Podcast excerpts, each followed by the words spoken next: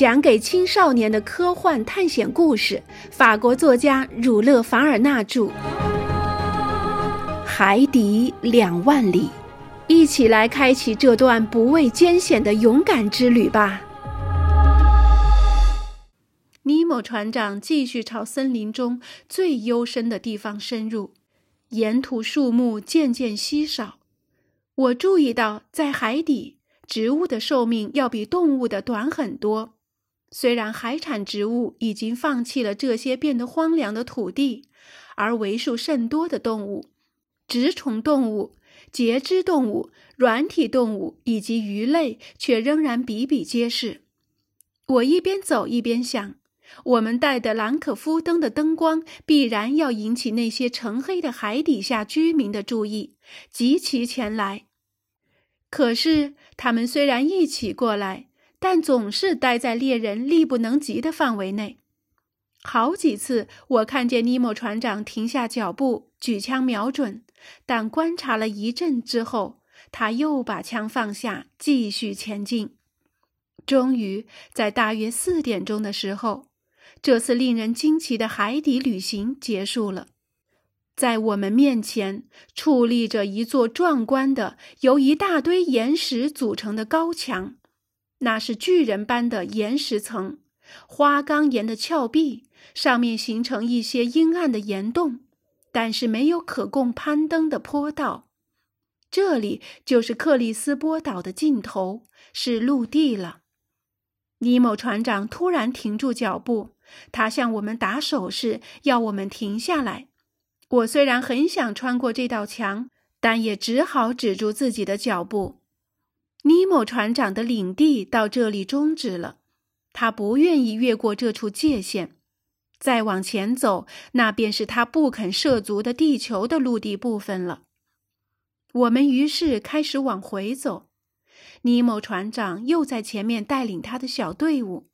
他总是毫不迟疑地向前走。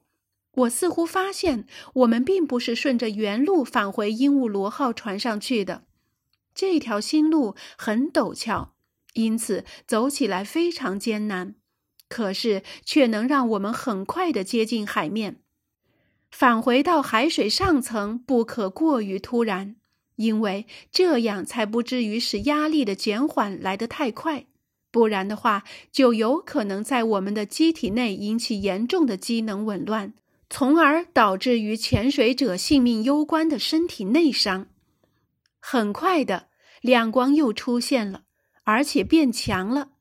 同时，太阳已经处在天际的低处，阳光的折射重新给那些各色物体套上了七彩光环。在三十英尺深的地方。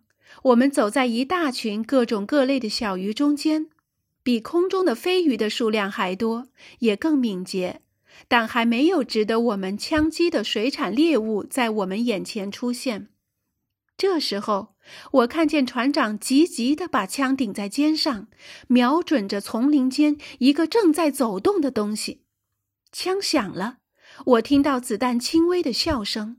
那个动物在离我们几步远的地方被击中倒下了。这是一只漂亮的海獭，一只水兽，它可能是海洋里唯一的四足兽了。这海獭有五英尺长，想必可以卖个大价钱。它的皮毛表面是栗褐色，底面是银白色，可以制成十分好看的皮料。在俄罗斯和中国的市场上是十分罕见的皮料，皮毛的柔软精细和它的光滑色泽决定它的价格至少也是两千法郎。我非常欣赏这稀奇的哺乳类动物，圆秃的头上面有短短的耳朵，圆圆的眼睛，像猫须一般的白色胡须，掌形带甲的脚，团簇的尾巴。这种珍贵的肉食动物。因为渔人的追赶和捕获，现在已经十分稀罕。它们主要是躲藏在太平洋的北极圈里。就是在北极圈里，他们这一族也快要灭绝了。尼莫船长的同伴跑上前去，把海獭捡起来，放在肩头上。我们又向前走。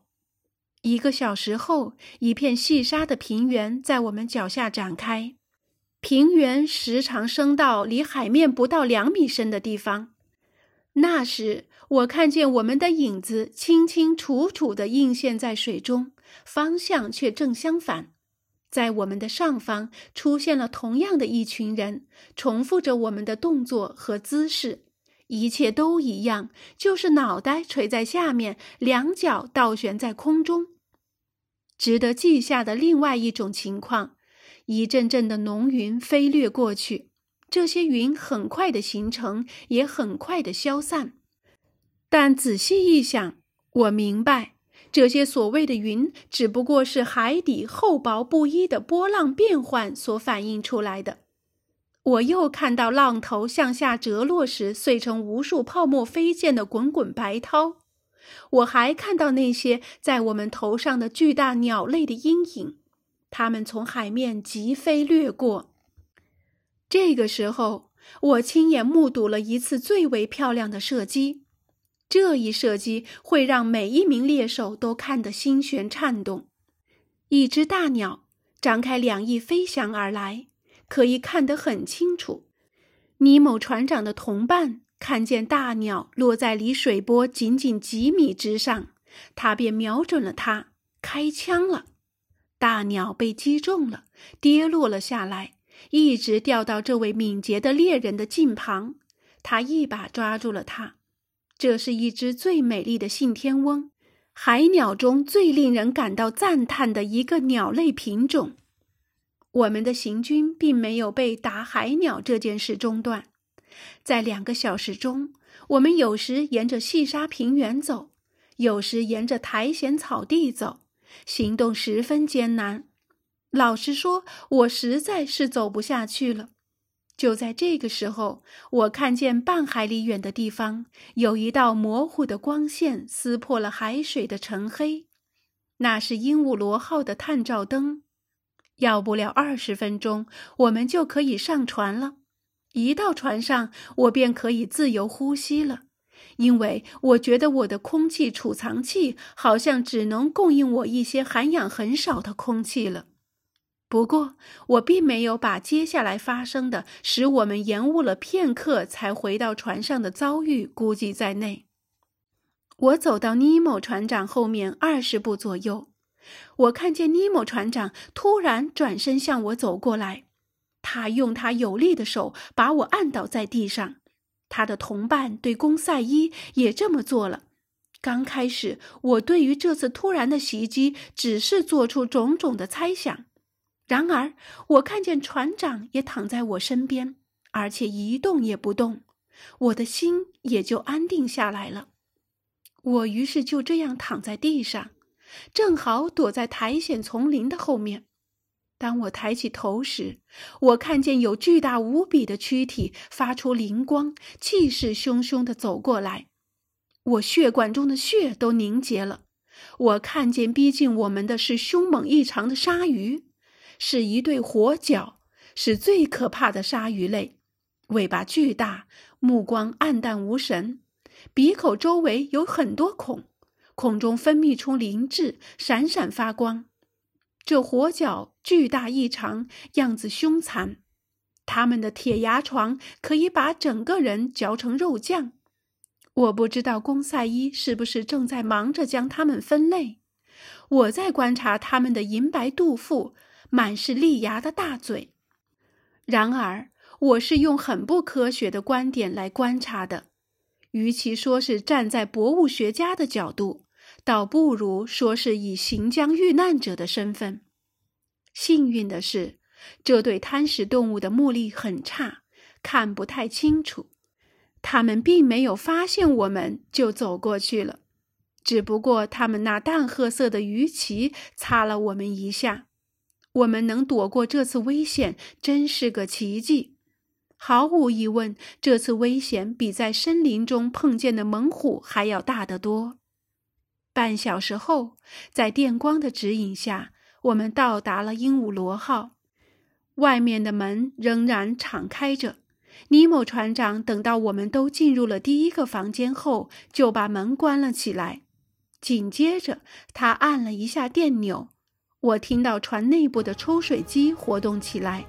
我觉得周围的水位拉低了下去。过了一会儿，小房间中的水便完全排出去了。这个时候，里面的门打开了，我们于是走进了储衣室。